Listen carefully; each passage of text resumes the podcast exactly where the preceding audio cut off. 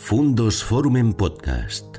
Historias y personajes que nos ayudan a comprender el mundo. Bienvenidos a Voces, señoras y señores, aquí en Canal Fundos Forum. Voces para escuchar, voces para entender, para saber, para descubrir con curiosidad distintos aspectos de la cultura, de la ciencia, de muchos ámbitos de la sociedad. Hoy vamos a hablar de gestión cultural, vamos a hablar también de política, vamos a hablar de literatura y de las distintas facetas de un personaje que hoy nos acompaña en este espacio. Jaime de los Santos es historiador del arte, es gestor cultural, ha comisariado exposiciones, ha trabajado en distintos ámbitos de la, cultura y en este momento pues, ocupa cargos de responsabilidad política estuvo en la presidencia del gobierno, el gabinete de la presidencia del gobierno, con el presidente Rajoy. Posteriormente ocupó la máxima responsabilidad de la gestión cultural en el ámbito de la Comunidad de Madrid, de, la que fue consejero. Y en la actualidad es secretario de Cultura del Partido Popular y portavoz eh, de la Comisión, portavoz del Partido Popular en la Comisión de Cultura del Senado y también en la, en la Asamblea de Madrid un hombre de la cultura en la, en la política, ¿no? Quizás por mm, utilizar aquel tópico de, la movida madrileña, podríamos decir que ¿qué hace un chico como tú en una política como esta? Eh, lo primero, mil gracias. Es un honor estar aquí. Gracias. Primero en León y segundo en esta maravillosa fundación que tanto se preocupa por lo que realmente nos hace únicos, que es la cultura. ¿Qué hago yo en política? Pues eh, como casi todas las cosas que en mi vida importan, de forma casual. Es cierto que yo desde muy pequeño me he dedicado a esto de la cultura. Tuve la gran suerte de que mi madre considerara que en mi educación era importante incluir las artes escénicas como una etapa más, quizá porque, bueno, como hijo pequeño rodeado de mujeres y, ya por entonces con peculiaridades que luego si quieres podemos hablar de ellas con nuestro psicoanalista, eh, bueno, el teatro me sirvió no solamente de herramienta para mejorar eh, mi día a día, sino como punto de partida para la que luego ha sido mi, mi profesión. Inmediatamente y también por casualidad tuve la suerte de, en el antiguo COU, que llaman segundo de bachiller, conocer a una de las mujeres que más han marcado mi vida, que fue mi profesora de Historia del Arte. Y que de alguna manera me, enseñó a entender lo que había detrás de esas emociones que a mí me generaba sentarme en la butaca de un teatro o ir al Museo del Prado. Y eh, fue, de alguna manera, la acicate para estudiar Historia del Arte. Y allí, de alguna manera, pude profundizar en todas esas cuestiones que me interesaban y también de forma casual, cuando a la castellano-leonesa Soraya Sáenz de Santa María la nombran portavoz del Partido Popular en el Congreso. En el año 2008 empiezo a colaborar de forma puntual con ella en todo lo que se refiere a cultura y cuando en 2011 el presidente Rajoy gana las elecciones generales con aquella mayoría absolutísima, eh, me ofrecen la posibilidad de formar parte de su equipo para seguir dándole a la cultura el lugar eh, que necesita y que no siempre se le ofrece. Y desde entonces, bueno, pues yo he intentado sobre todo demostrar ¿no? a quienes no terminan de tenerlo claro cuán importante es la cultura a la hora de construir sociedades, cómo somos quien somos por el hecho cultural y cómo además las democracias maduras, como lo es la nuestra, tienen la obligación de seguir eh, consolidando lo que representamos a través de eso que decía Dostoyevsky que salvar al mundo, ¿no? que, es, que es la belleza. Y que creo que es un vocablo además lo suficientemente amplio como para entenderla desde muchas perspectivas. Desde la belleza canónica, pero también desde esa belleza terrible, ¿no? que, decía Rilke, y que en parte es la que a mí más, más me interesa. Y quizá también por eso ande metido en política, porque ¿no? Eh, lo que de terrible tenemos los seres humanos también es motivo para, para, bueno, para intentar contribuir y, mejorar eh, este mundo que nos rodea y del que somos directos responsables.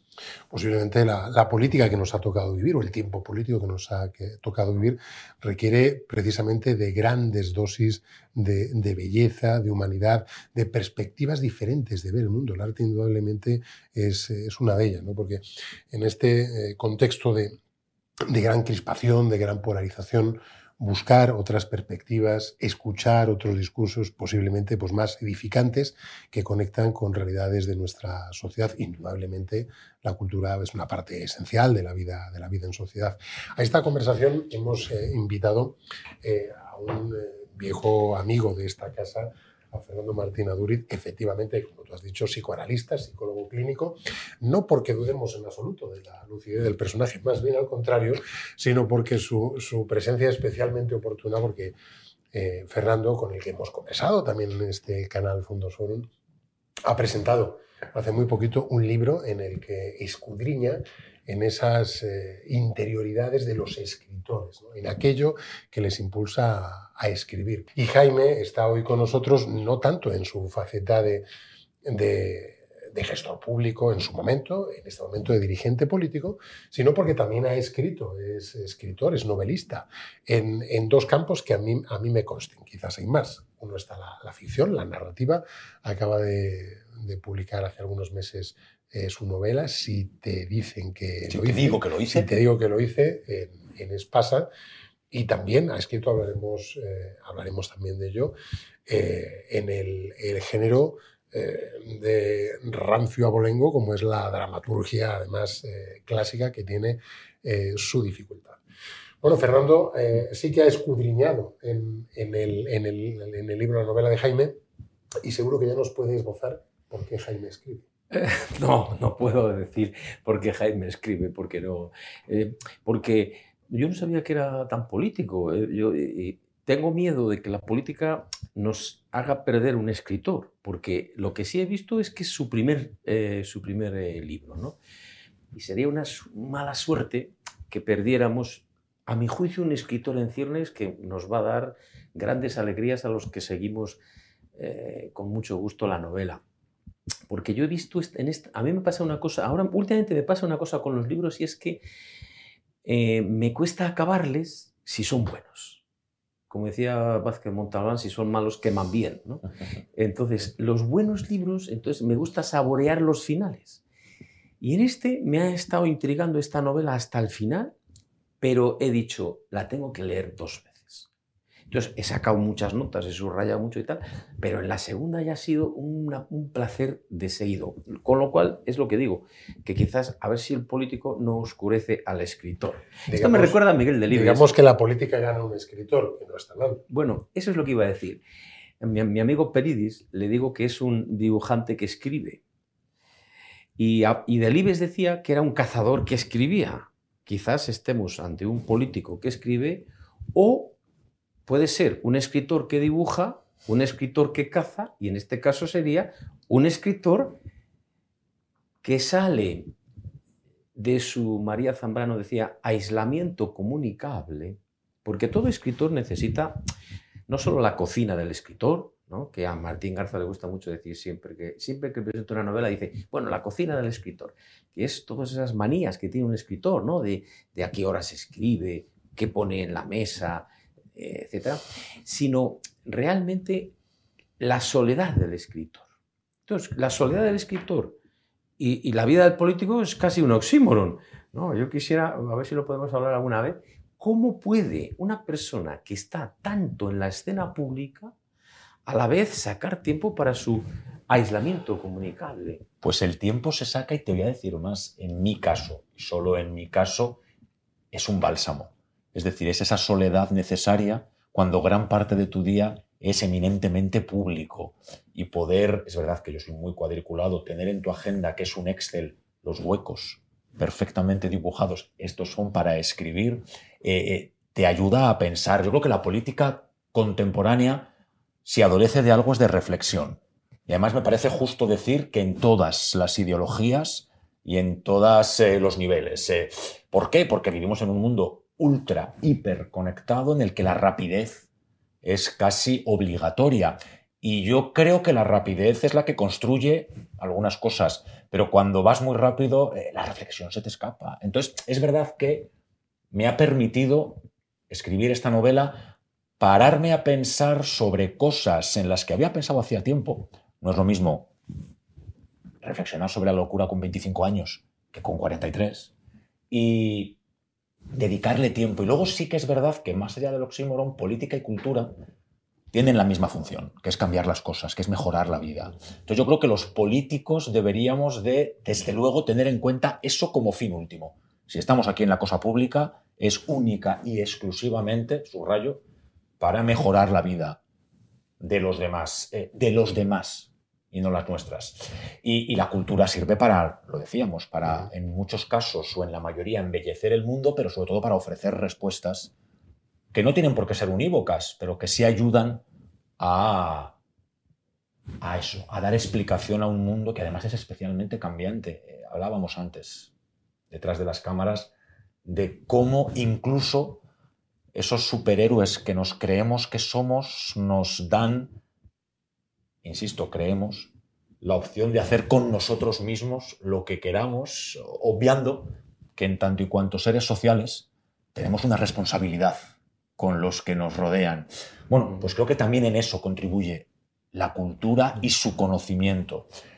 Eh, y para ser justos, la desgraciada pandemia y el encierro posterior fue el punto de partida para sentarme delante de un ordenador y decir, tengo un montón de horas en las que necesito hacer algo, voy a ponerme a escribir y sobre todo voy a repasar mis apuntes en papel. Porque ahora todo lo googleamos. Y volver a la carpeta de hace 20 años y sacar toda la documentación que recogía en reprografía en la Facultad de Historia del Arte de la Universidad Complutense es casi un trabajo arqueológico, porque yo cuando les cuento a mis sobrinos que yo estudiaba la Catedral de León yéndome al Suma Artis de la biblioteca, les suena prácticamente a antediluviano y, y soy del 78, o sea, he nacido en democracia. Todo eso yo creo que, que me ha me ha hecho dedicarlo de cultivo para escribir. Este sí te digo que lo hice. Tiene de alguna forma un efecto balsámico en ti, ¿no? Te has, has, escrito, bueno, lo decía la moneda precisamente en la presentación de tu libro, ¿no? Aquello de quien, quien canta, su mal espanta, ¿no? Fue una, una maravillosa manera de decir por qué se escribe, porque la verdad es que la, pre, la pregunta no, invita a una respuesta, aunque siempre que hay una pregunta parece que eh, tenemos que ir a la respuesta. Esto es como lo de coger el teléfono. Yo creo que como. Eh, yo viví la época de los primeros teléfonos. Entonces, cuando sonaba el teléfono, parece que había que coger el teléfono. Y hoy ya hemos aprendido que cuando suena el teléfono tenemos dos opciones. Coger el teléfono o no coger el teléfono. Parece un poco una mala educación, pero no es una mala educación. Es realmente que toda llamada es una pregunta. Entonces, el que llama se acaba de duchar, está y el que quiere coger el teléfono tiene que buscar el mejor momento para poder estar a, contestar bien a esa pregunta que es una llamada de teléfono. ¿no? Pues esto sería lo mismo. No hay una única respuesta a las buenas preguntas. Más bien es una invitación en la vida a hacernos las buenas preguntas. Y no esperar que nos den las respuestas. Esta es una época peligrosa en este sentido. Bueno, bueno, venga, eh, al grano. Eh, una respuesta. Me ha gustado mucho lo de los tiempos porque es verdad, nosotros decimos que no hay que confundir el tiempo cronológico del tiempo lógico.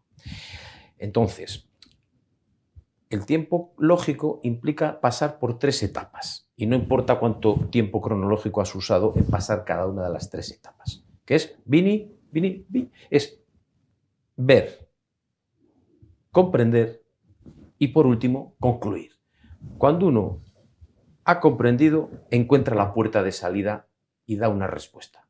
Pero claro, ¿cuánto tiempo se está en el comprender? Y aquí tenemos otro problema. Hay gente que procrastina, es decir, que el tiempo de reflexión, digo, bueno, espera un poco que le damos otra vuelta, otra vuelta, pero vamos, pero, pero decídete. Quizá por eso también he escrito, porque tenía o sentía la necesidad de entenderme a mí en tanto y cuanto subproducto de lo que han sido mis padres.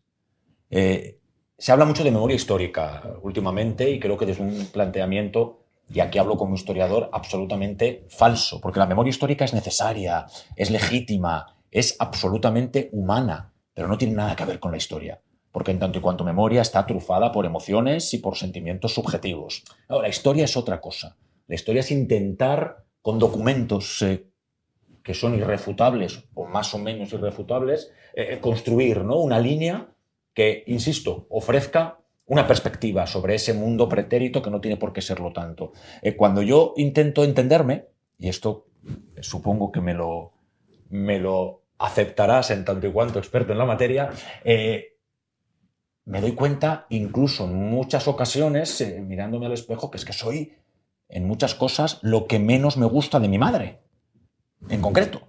Y claro, para aceptarme a mí, he tenido que entender por qué mi madre es como es. Y mi madre es como es en gran medida por el momento en el que le tocó vivir. Y aunque ella nació en el año 45 y no en el 39, como la protagonista de mi novela, evidentemente está atravesada por una educación que es la de una dictadura, además de corte eh, bruscamente religioso, que durante cuatro décadas la ha llenado por todos sus poros. Y eso de forma muchas veces inconsciente y otras conscientísima, ha llegado a mis hermanas y a mí. Y, para mí en ocasiones será necesario saber por qué, por qué soy así, por qué actúo así. Y, tiene mucho que ver, yo siempre digo que las dictaduras, que todas las ideologías totalitarias utilizan la educación como medio de perpetuarse, mucho más allá incluso de sus propios eh, espacios temporales. Y en el caso de nuestra España, que es ejemplar porque en cuatro décadas de democracia se ha sabido construir como una de las democracias más justas, igualitarias y responsables del mundo, viene de donde viene. Y creo que es importante, y no para criticarlo ni para juzgarlo, sino para entender quiénes somos. De ahí la importancia de la historia frente a la memoria histórica. Y en la novela he pretendido, no sé si lo he conseguido, hacer una visión lo más objetiva posible, aunque ya sabéis que Bergamín decía que la objetividad solamente le corresponde a los objetos y yo soy un sujeto, además vehemente, lo que me hace todavía menos objetivo si cabe. Pero, oye, ¿qué ocurría? ¿Por, ¿Por qué Alfonso XIII en un momento dado apoya a este señor que se llama Francisco Franco para que ese golpe de Estado tenga lugar? ¿Qué dice cuando está en Lausanne y, ve que ha perdido el trono que él llama de la Plaza de Oriente. ¿Qué pasa con los monárquicos? ¿Qué pasa con los que se salen del discurso legitimado por el pardo? Los rojos, mal llamados, los locos, los homosexuales, las mujeres, que si no hacen lo que se espera de ellas, están proscritas. Eh, eh, ¿Qué ocurre? ¿Qué, miedos hay eh, endémicos que se colmatan con fórmulas vistas desde el hoy terribles, pero que en el contexto de los años 50 eran parte de la naturaleza de un país. Bueno, pues e, eso es lo que yo quería, de alguna manera, entender para entender a mi madre y, por tanto, entenderme a mí. De alguna forma te aproximas a ese contexto histórico, mejor a la comprensión ese contexto histórico, con su imaginario, con su lenguaje, a través de, a través de tu madre. En gran medida de mi madre, de mis tías, de mi abuela, de, mi madrina, de, de, todas esas mujeres, ¿no? de, este mundo en el que eh, hoy también de forma, creo que irresponsable, se habla de un feminismo que ya no es feminismo, que es lucha.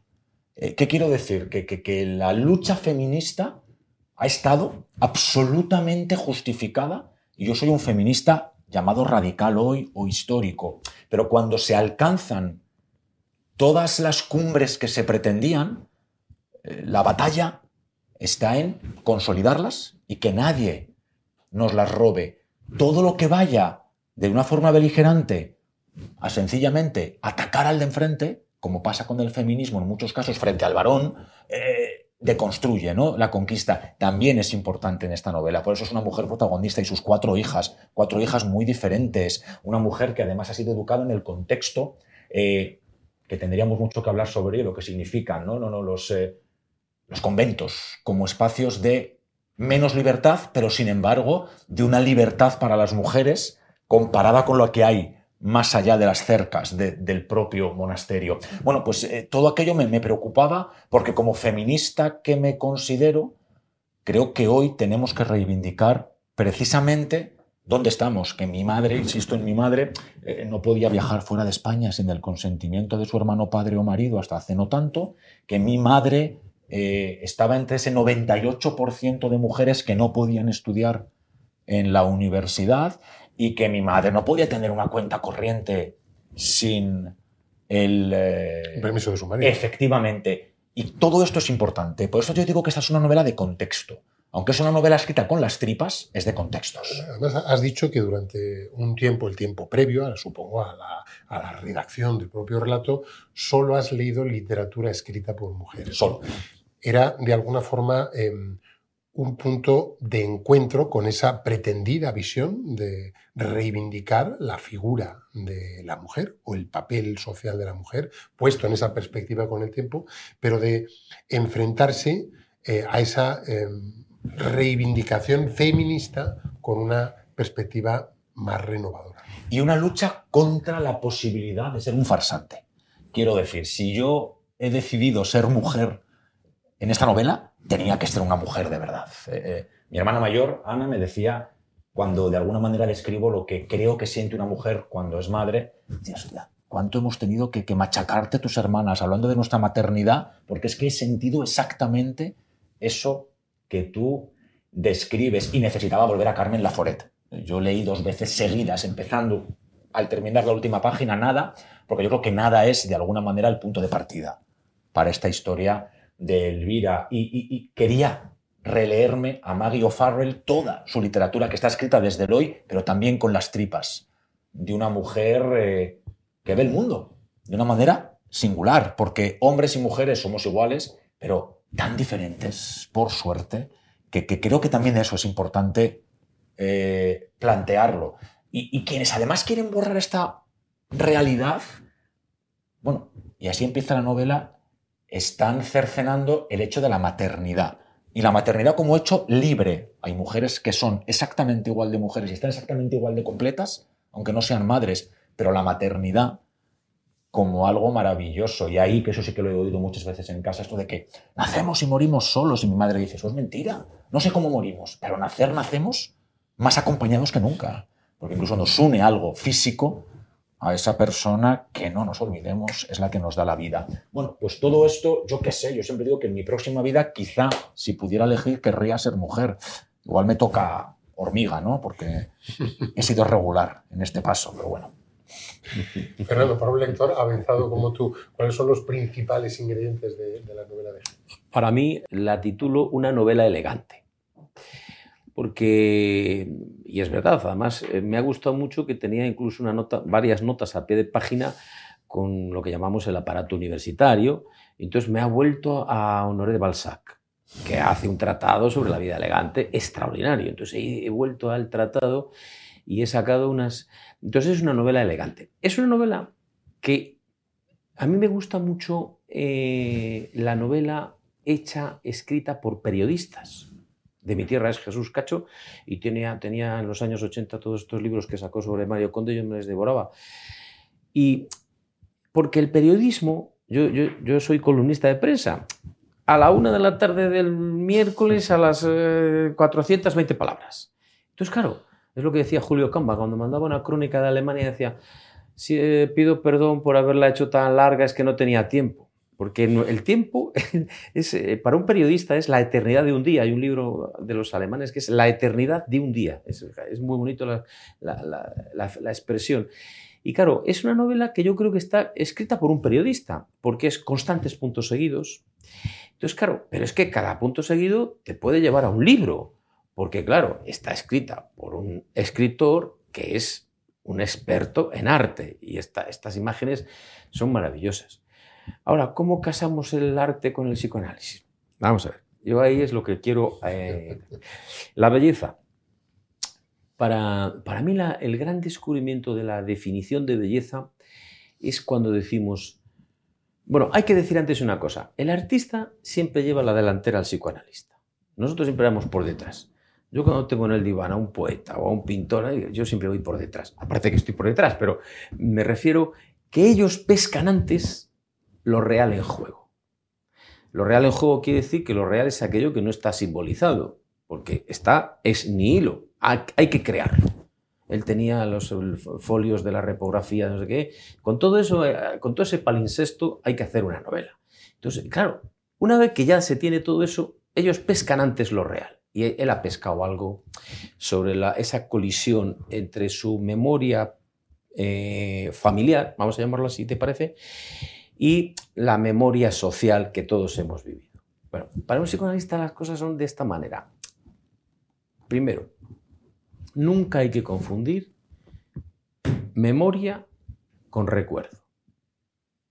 ¿Cuántas veces tenemos a alguien en el diván que nos dice, yo sé que me pasó algo, o yo sé que en mi familia hay un secreto, pero no logro dar con él? Y es lo que nosotros llamamos, Freud llamaba, el recuerdo pantalla. Que por más que vas a por él, siempre hay una pantalla. Entonces, claro, yo creo que la lucha, sin darse cuenta de los que lanzan la memoria histórica en nuestro país, tratan de encontrar algo de ese recuerdo que está muy dormido todavía y que yo veo que no se está despertando. Pero eso es una cosa y otra cosa es verdad, es la memoria. La memoria en el sentido clásico, bueno, hay dos tipos de memoria, hay dos tradiciones de memoria, la inglesa y la alemana. En fin, si algo se ha estudiado es la memoria. Entonces, claro, la memoria tiene un componente que por un lado es el hecho en sí, el hecho objetivo, pasó esto, pero es que el problema que viene es el siguiente, es que quien dice, eso pasó y tengo estas pruebas, necesita a veces esperar mucho tiempo para, como dicen los franceses, après coup, retroactivamente resignificar eso que pasó ese día. La Revolución Francesa, no la entendíamos. ¿Cuándo hemos entendido lo que es la Revolución Francesa? Cuando llega la Revolución Bolchevique. En la vida personal es lo mismo. Te pasa una cosa hoy y resignifica y te da explicación de lo que te pasó hace mucho tiempo. Entonces, el intento de la memoria histórica a mí me parece bueno en un primer momento, cuando se dice, a ver, no hay que olvidarnos de que los españoles tenemos una manía con pegarnos entre nosotros que hay que pararla. Y eso está bien recordarlo constantemente. Esto es, ese es un punto muy importante. Pasó esto, acordaros, pasó esto, no volvamos a caer dos veces en la misma piedra. Pero luego los que se siguen peleando han usado de nuevo la memoria para seguirse peleando una y otra vez. Y entonces ese es el cuento de nunca acabar. Esta novela creo que da, da, buen, da buena cuenta de un buen uso de una memoria para que las, la, gente que nos sigue, digamos, pueda saber más cosas. Esto este, esta novela se tiene que leer con un libro de historia. Porque... habría que leer, convendría leer el artículo con el que Andrés Trapiella ganó el Cavia, ¿no? Porque ah, esa es realmente la, memoria histórica. Cuando le llama Luis Landero, que ahora tal, le, le dice, oye, macho, que es que me ha gustado lo que has dicho, que es que tu abuelo, o sea, perdón, tu padre, luchó en el bando nacional en León y mi padre estaba también en esa batalla, pero en el, otro, bando. Y se llaman los dos hijos de... E, ese, ese, yo creo que es el gran valor de la transición. Hay un momento en el que yo digo que los niños de un bando y de otro durante la guerra piden al mismo Dios ganar. ¿Y Dios a quién le da la victoria? Claro, es que el contexto de hoy nos hace olvidar que en el año 36, de un bando y de otro, la mayoría lo dice Azaña, por eso yo recupero la figura de Azaña en la novela. Oiga, oiga, le dice a los suyos, es que España no se puede acostar católica y levantarse agnóstica. Eh, ¿Y Dios a quién le da la victoria? Este Dios, eh, además, absolutamente omnipresente y omnipotente del siglo pasado, eh, bueno, pues es un poco la misma. El bando, ¿no? ¿Cuál es el bueno? ¿Cuál es el malo? Evidentemente un levantamiento militar es injustificable desde cualquier perspectiva, pero, y ahí también lo coloco en, la boca de esa madre, que desde el púlpito que es su cocina, no hace más que incentivar que sus hijos se levanten en armas para luchar por lo que ella considera que es justicia. Claro, cuando luego, desgraciadamente, esos hijos fallecen, y ni siquiera le devuelven los restos, ella misma eh, se plantea si las visiones incendiarias de la vida llevan a algún lugar. Eso es lo que a mí, por ejemplo, de este momento, en ocasiones me asusta. Porque hacer guerra de quien ganó o perdió la guerra es probablemente lo más estúpido y con el significado que la RAI da a la palabra estúpido, que se puede hacer. Hay que reflexionar sobre esa guerra, hay que evidentemente hacer todo lo posible para que jamás se repita. Pero hacer guerra sobre la guerra es ser doblemente terrorista como poco emocional. Hay que tener cuidado, sobre todo porque no todo el mundo tiene la sensibilidad necesaria para entender que lo que desde los púlpitos que hoy son redes sociales o medios de comunicación se dice es casi metafórico o, dramatúrgico. hay muchas personas, por sus características personales o sus vivencias, que eso lo recogen casi como propio. Yo siempre digo que lo peor de Podemos es que alimentó las expectativas de un montón de hombres y mujeres que necesitaban creer. Porque mira, creer necesitamos desde que estábamos en las cuevas. Me da igual en Dios que en Rita Thunberg.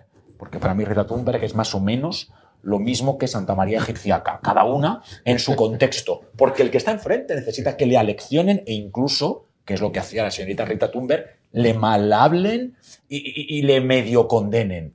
Claro, pero es que el que está enfrente y recibe todo ese supuesto maná, cuando no cae, ostras, la, desesperación, la decepción es mayor. Y ahí es donde luego calan los extremismos contrarios, y se genera un caldo de cultivo que creo que tenemos que relajar.